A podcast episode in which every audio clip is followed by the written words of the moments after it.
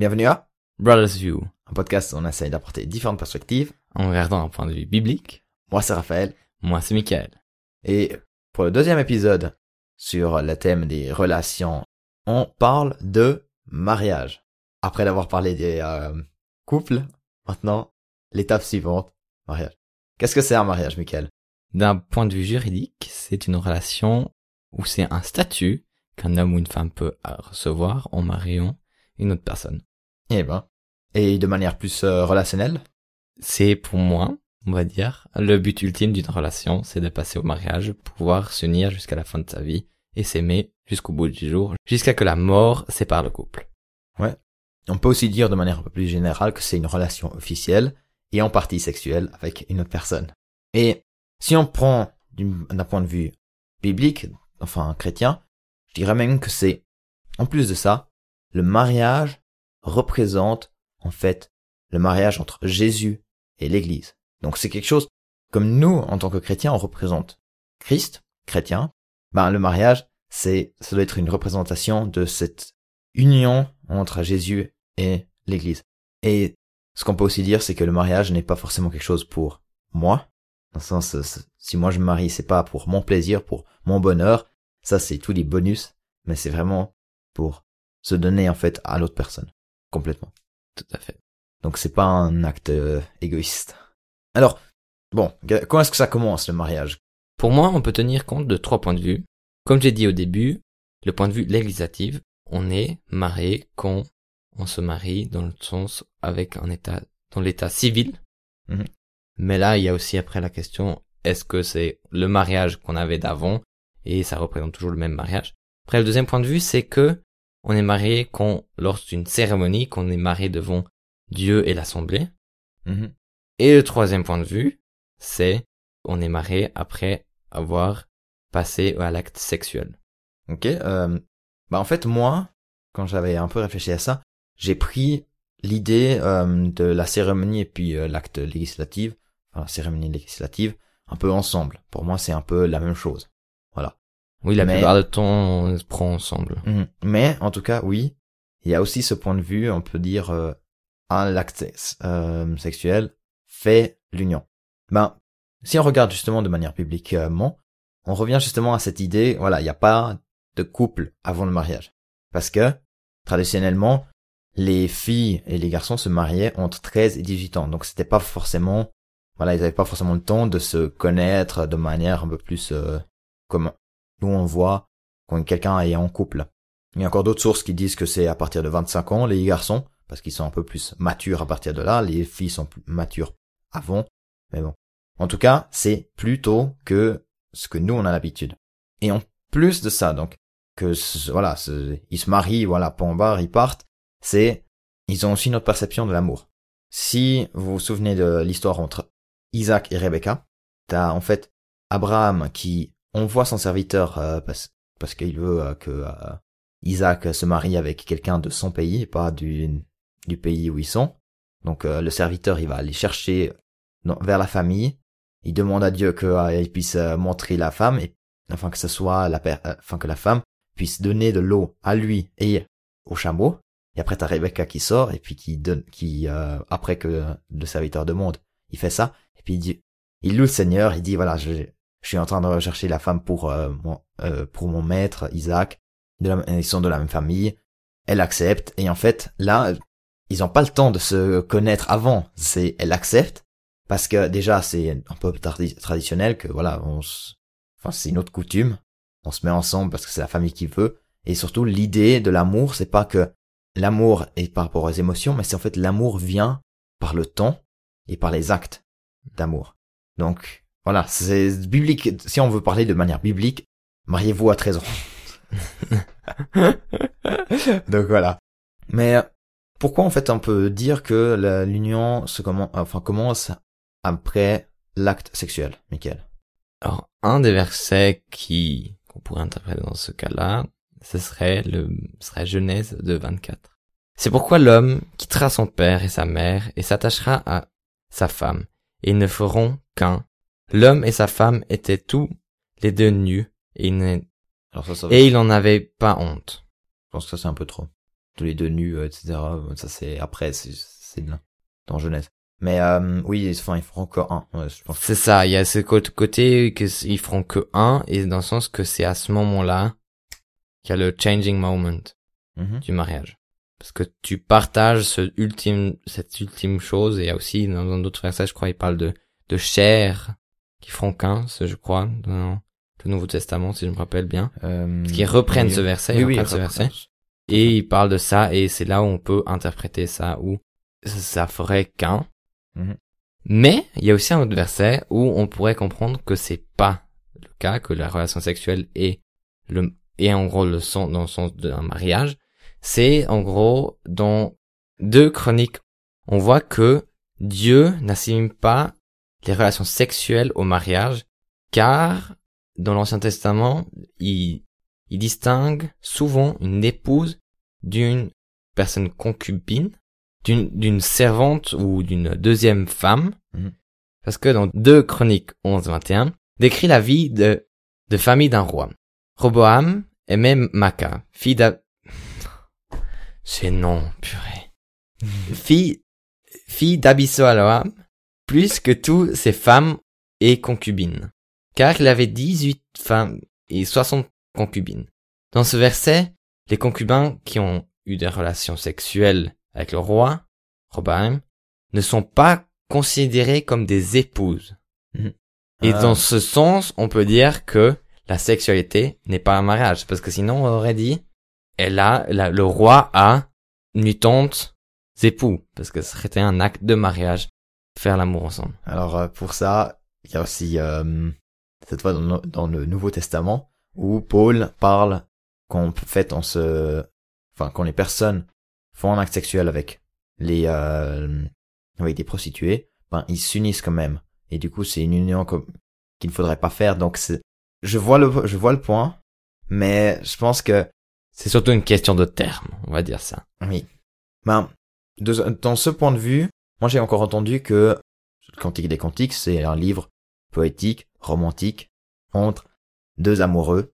Et en fait, je n'ai pas retrou je n'ai pas trouvé vraiment des sources qui, qui confirment ça, mais il y a l'idée, il y a une possibilité d'interprétation que il passe à l'acte sexuel avant le mariage, parce que ça pourrait faire référence à un autre, euh, à une loi. Oui, c'est une, une loi, à une loi dans l'Ancien Testament qui, dit que si une personne se fait attraper euh, en, dans l'acte sexuel avec une vierge, ben en fait, il doit payer une certaine somme et puis la prendre comme époux. En plus de ça, il perd son droit de divorce. Donc, en fait, ça pourrait représenter l'acte d'amour presque ultime parce que l'homme, s'il se fait, eh ben justement, il se, il se laisse après attraper, euh, attraper, ben en fait, il perdrait son, son droit de divorce. Mais, voilà. Il y a aussi un contre-argument, c'est que la loi, elle met un cadre par rapport à ce contexte-là, par rapport à cette situation-là, mais c'est pas dit que c'est bien. C'est l'idée vraiment traditionnellement, bibliquement, c'est il y a une cérémonie et après ils s'unissent. Et l'acte sexuel ne suffit pas de faire cette union. On peut aussi dire que le mariage c'est comme le baptême. Le baptême ça représente en fait la vie. Enfin, on se décide de vivre avec Jésus, de vivre en tant que chrétien et on le montre au monde et bien sûr au monde spirituel.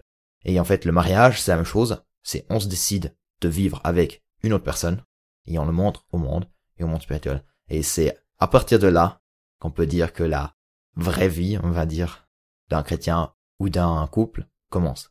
Tout à fait. Mais voilà, ça c'est quelques points de vue qu'on a, un de manière un peu plus traditionnelle, l'autre- l'autre un peu euh, différente.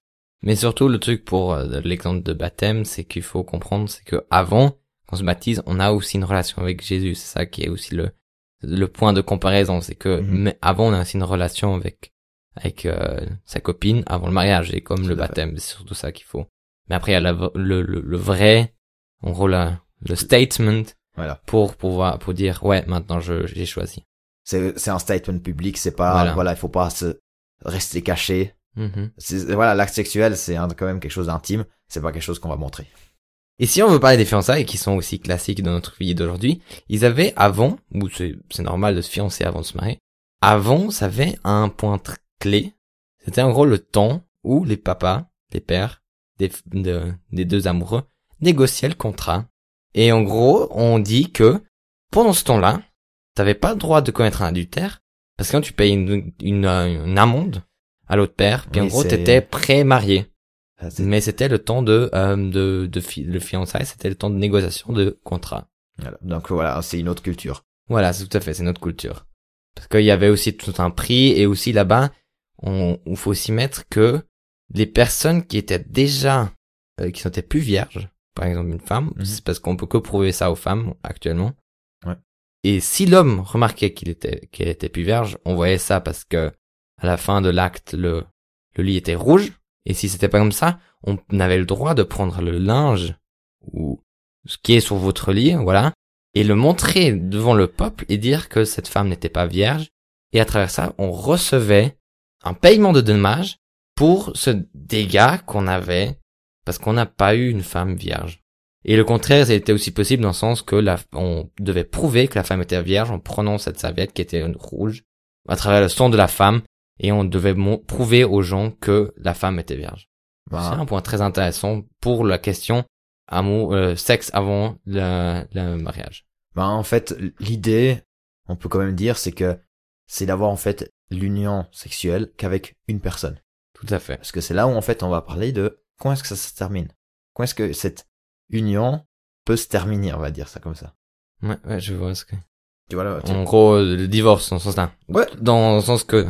Comment est-ce que ça se termine? Comment est-ce que malheureusement il y a un, un divorce par exemple, ou bien euh, l'autre personne meurt avant une autre personne? On dit, comme j'ai dit au début, on avait dit juste que la mort les sépare, et je pense que ça, c'est un, un point clé. C'est un point clé, c'est euh, la, c'est le but en tout cas. Ouais. Mais est-ce qu'il y a- le droit de se séparer avant? Est-ce que toi t'as fait des recherches pour ça? Ça, j'ai pas fait la recherche. Ok, ben moi j'en ai en tout cas. En fait, pour ça, je crois que le, le meilleur euh, passage biblique c'est Matthieu 19 verset 3 à 9 où en fait t'as pharisien euh, l'abordèrent et donc euh, Jésus pour lui tendre un piège et lui dire est-ce qu'il est permis à un homme de divorcer de sa femme pour n'importe quel motif? Donc là c'était l'idée de, divorcer, euh, enfin d'essayer de se divorcer. Ou pour quelle raison? Parce que voilà, au cas où si euh, elle n'est plus satisfaisante, ou comme ça. Il répondit, N'avez-vous pas lu que le Créateur, au commencement, a fait l'homme et la femme, et qu'il l'a dit, c'est pourquoi l'homme quittera son père et sa mère, et s'attachera à sa femme, et les deux ne feront qu'un. Citation de Genèse, comme on avait entendu. Ainsi, ils ne sont plus deux, mais il ne faut qu'un. Que l'homme ne sépare donc pas ce que Dieu a uni. Donc là, c'est, pas, l'homme ne doit pas séparer, c'est, enfin, justement, le but, c'est pas de séparer ce que Dieu a uni, mais il y a la possibilité. C'est, pas le statement, euh, enfin, c'est- pas, Jésus ne dit pas, il est complètement interdit. Important.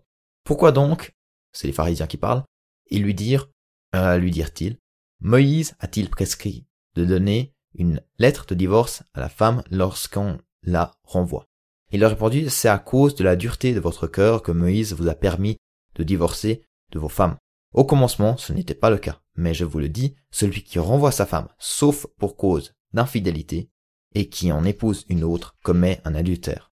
Et c'est là en fait on peut voir la cause d'infidélité, ou euh, une impureté sexuelle, peut causer en fait le brisement de l'alliance, et donc là on serait libre justement de cette euh, de ce fardeau, de ce de cette responsabilité.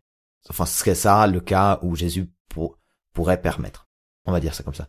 Alors, moi je suis assez jeune, je ne suis pas marié, je n'ai pas de euh, d'expérience, mais pas le but de vous de vous forcer à rester ensemble. Si la situation amène à un danger sévère ou ou des vies qui euh, peuvent être euh, sérieusement blessées, ben en fait cette règle peut être euh, Une exception. voilà, ça peut être une exception. On a un petit texte pour ça. En fait, David qui euh, qui prend le pain euh, dans le du temple, en fait, fait pour les euh, pour les prêtres.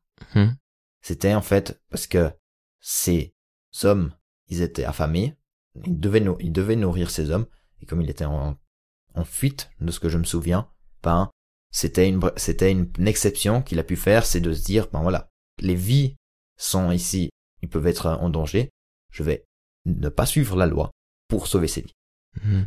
Et puis c'est en fait voilà, c'est là, mais justement, allez-y vers un pasteur si vous pouvez divorcer ou pas. Enfin, en tout cas, le but, ce n'est pas de divorcer, le but c'est toujours de trouver une réconciliation. Ouais, et puis trouver une solution, parler ensemble, et il y a aussi des, des coachs de couple pour travailler sur ça. Tout à fait. Mais donc, si la relation, enfin si ce, ce mariage peut être euh, arrêté, est-ce que on peut recommencer une autre euh, alliance? Est-ce qu'on peut se remarier? Alors moi je dirais oui, parce que c'est vrai que si la mort nous sépare comme ça, on n'est pas fait pour vivre ensemble, alors je pense que on aurait le droit. Après bibliquement là je sais pas, alors je sais pas si Raphaël il peut nous sortir une réponse. Alors, le remariage a été, enfin, de se remarier, c'est presque attendu dans la, dans la Bible, parce que on a en fait les pharisiens qui parlent de, euh, voilà, on a une femme, il marie un- une personne de la famille, celui-ci meurt. Tout d'un coup, ben, du coup, c'est le frère qui doit prendre cette femme. C'est voilà, c'est les lois qui euh, règlent tout ça. Malheureusement, donc ils s'épousent, donc ils se mettent ensemble. Malheureusement, le deuxième frère meurt aussi. Après, c'est le troisième, le quatrième, le cinquième, le sixième, et jusqu'au septième, où les deux meurent. Et en fait, leur question, c'est, parce que voilà, ils, ils doutaient aussi un peu du, euh, du ciel, c'était est-ce que au ciel, ben, avec qui euh, la femme sera. Donc là, on peut dire que Jésus ne dit pas, voilà, il faut, déjà, euh, vous, c'est complètement faux ce que vous dites, et ne va pas se remarier. Non, c'est en fait qu'on a mort, par exemple, ou justement l'infidélité sexuelle. Ben en fait, le contrat, l'alliance est brisée, et en fait, il y a plus de, il y a plus de euh, d'obligation. Donc on peut se remarier. Mais Jésus dit justement, il n'y a plus de mariage au ciel. Comment ça sera au ciel, Michael? Y a pas, y a pas un verset qui dit que il n'y aura pas d'homme, pas de femme? Alors non, ça, ça, il y a pas. C'est, il y a, il y a ni homme ni ni femme en, euh, en Christ. Ah ok. Mais c'est pas, il y en aura, on sera pas asexuel au ciel. Ah Enfin, de ce que je comprends. Après, voilà. Peut-être on, enfin, ce sera peut-être plus utile, plus nécessaire. Moi, je me suis dit, si le mariage, c'est la représentation de Christ et l'Église, ben en fait, comme on sera au ciel, où Christ et l'Église seront ensemble, ben c'est plus nécessaire. ouais, c'est vrai. Non ça c'est vrai, c'est une bonne image. Mais alors, est-ce que euh, on peut avoir une relation comme Adam et Ève avaient au, au jardin? Aucune idée, sérieusement. Je- là, oh, le ciel, le ciel, je crois pas qu'il y a, enfin malheureusement, il n'y a pas beaucoup de versets. Enfin, Jésus n'a pas beaucoup dit, voilà, ce sera comme ça au ciel. Malheureusement, donc euh, on sait qu'il y aura pas de mariage. Ouais, tout Enfin, à fait. dans le sens, l'alliance du mariage n'existera plus. Voilà. C'est le seul truc. Est-ce que tu avais encore quelque chose à, à dire par rapport au mariage? Non. Donc voilà, ça c'est un peu toute la théorie. Qu'est-ce qu'on va dire euh, de manière pratique, Michael? Qu'est-ce qu'on apprend de tout ça? Surtout la question c'est euh, pratiquement c'est dire qu'est-ce jusqu'à où on peut aller et comme couple et qu'est-ce que où- on n'est pas on va pas dire qu'on est des experts des couples mais qu'est-ce que c'est un peu nos conseils ou mes conseils peut-être plus? Sur euh, jusqu'à où on peut aller et jusqu'à quoi euh, ouais sur quoi il faut se veiller voilà toi tu penses quoi Raphaël déjà comme ça spontané? Là, je me suis pas du tout préparé, mais euh, ce que je dirais justement, c'est l'acte, enfin l'acte sexuel. Selon moi, c'est vraiment dans le cadre du mariage, donc euh, que ce soit, enfin cérémonie, enfin où vous montrez devant la l'assemblée de Dieu, devant le, vos familles, ben, que vous êtes ensemble. Mais après, pour moi, euh, les tout ce qui vient avant, ben ça faut regarder ben, dans votre couple, quoi, dans votre relation. Moi, je, Là, il n'y a pas de verset clé ou euh, la théorie, ça, ça, vient à la pratique, euh, où, Euh, où malheureusement je n'ai pas encore beaucoup d'expérience. Michael, Ouais, tout à fait. Comme Raphaël a dit, il n'y a pas de verset euh, clé qui va te répondre, qui va vous répondre ces questions en disant euh, alors première année vous allez aller jusqu'à là, deuxième année jusqu'à là. Il n'y a pas ça. Mais en gros, ce que moi j'ai ressenti, surtout que juste ben, les relations en fait ça n'existait pas avant. Ouais, tout à fait, c'est euh, surtout ça. C'est ça, c'est le point clé. Euh, Moi, ce que j'ai retenu aussi de, dans la lecture et dans mes pensées, c'est que il faut, comme Raphaël a dit, il faut décider comme couple. Mais il y avait aussi une pensée euh, très intéressante. C'est pas pour pour être négatif contre les gens qui font ça, mais il disait que, euh, par exemple, s'embrasser. Si on s'embrasse pas jusqu'au mariage, la possibilité que après on peut avoir l'acte sexuel, c'est que ça aille trop vite et que la femme ou l'homme, Mhm. surtout la femme parce que les hommes ont beaucoup de Ouais, ils ont moins de peine. ils ont moins de peine, mais que la femme soit un peu surpassée par la vitesse que ça va, parce que c'est sûr que même moi, j'ai remarqué, un bisou au début, c'est pas le même bisou qu'on après euh, une année. Le premier bisou, c'est pas la même chose que le deuxième bisou après euh, après quelques semaines et après etc jusqu'au euh, je sais pas combien de bisou après une année. Ça ça change. La relation change aussi avec ça et ça fait que tu t'habitues aussi à ça, mais t'as aussi un peu une plus grande intimité et tu t'habitues. Au début, tu tiens les mains ou tu te tu donnes la main, tu fais un petit bisou sur la joue, mais tu vois, tu veux faut faut aller petit à petit, pas de bébé, on pourrait dire. Et c'est surtout ça que moi je trouve un point clé, c'est vraiment aller doucement Mhm. et essayer d'en parler euh, assez vite en couple et dire où sont nos limites et où on veut aller et un peu c'est en gros donner ces réponses que la Bible nous donne pas de faire un peu un planning pour savoir que ouais pas qu'en une année euh, vous vous embrassez toute la journée et puis il y a rien d'autre pour vraiment pas euh, avoir peur que ça aille trop loin parce que c'est Mm. sûr que quand on va trop loin c'est plus difficile pour revenir en retour Alors, euh, mais on peut toujours. voilà, on peut toujours. Je pense qu'il y a aussi la, la guérison avec le, de Dieu dans ce domaine-là. Je- On va pas dire qu'il est pas inactif dans ça et on peut Mhm. vraiment. Mais là, c'est vraiment aussi un travail entre couple, de poser ça devant Dieu, travailler ça avec Dieu. Mais voilà, je dis pas qu'il faut s'embrasser tout de suite pour s'habituer pour le mariage, mais c'est surtout que faut voir les deux points. C'est que si on s'embrasse jamais, ça peut être beaucoup. Mais si on gère bien ça, on gère bien l'entrée dans ce jeu, on va dire dans ce- cette nouvelle vie en tant que marié, ça va très bien mais il y a beaucoup de couples qui sont après tellement précipités pour avoir pour passer à l'acte sexuel que ça peut être beaucoup Bon. et trop. Même, on a- justement, c'est pas forcément l'acte sexuel qui met le, le couple ensemble. Moi, je pense que c'est presque plus le choix entre les deux. Ça peut faire cette alliance déjà. Et donc, faut pas à la lune de miel déjà avoir l'acte sexuel. On peut aussi attendre. Voilà, tout à fait. Oui, on- Euh, mais euh, donc avant de se marier, j'avais aussi entendu euh, deux trucs. C'est déjà discuter de tout, vraiment de tout. oui, tout à fait. sens, euh, pas que vous avez l'impression que euh, voilà, ben euh, les questions qui fait la, la vaisselle, etc. Ben ça, se va se régler après que vous êtes mariés. Oui, oui. Voilà. Juste- Et- mais euh, bon, discuter quoi. Euh, et le deuxième point, c'était en fait de connaître la personne. Enfin, ça c'était un collègue qui m'a dit. Et en fait, il y a trois aspects. Ben, c'est le côté corporel, Mhm. le côté euh, de connaître comment elle est, etc. Et spirituel aussi.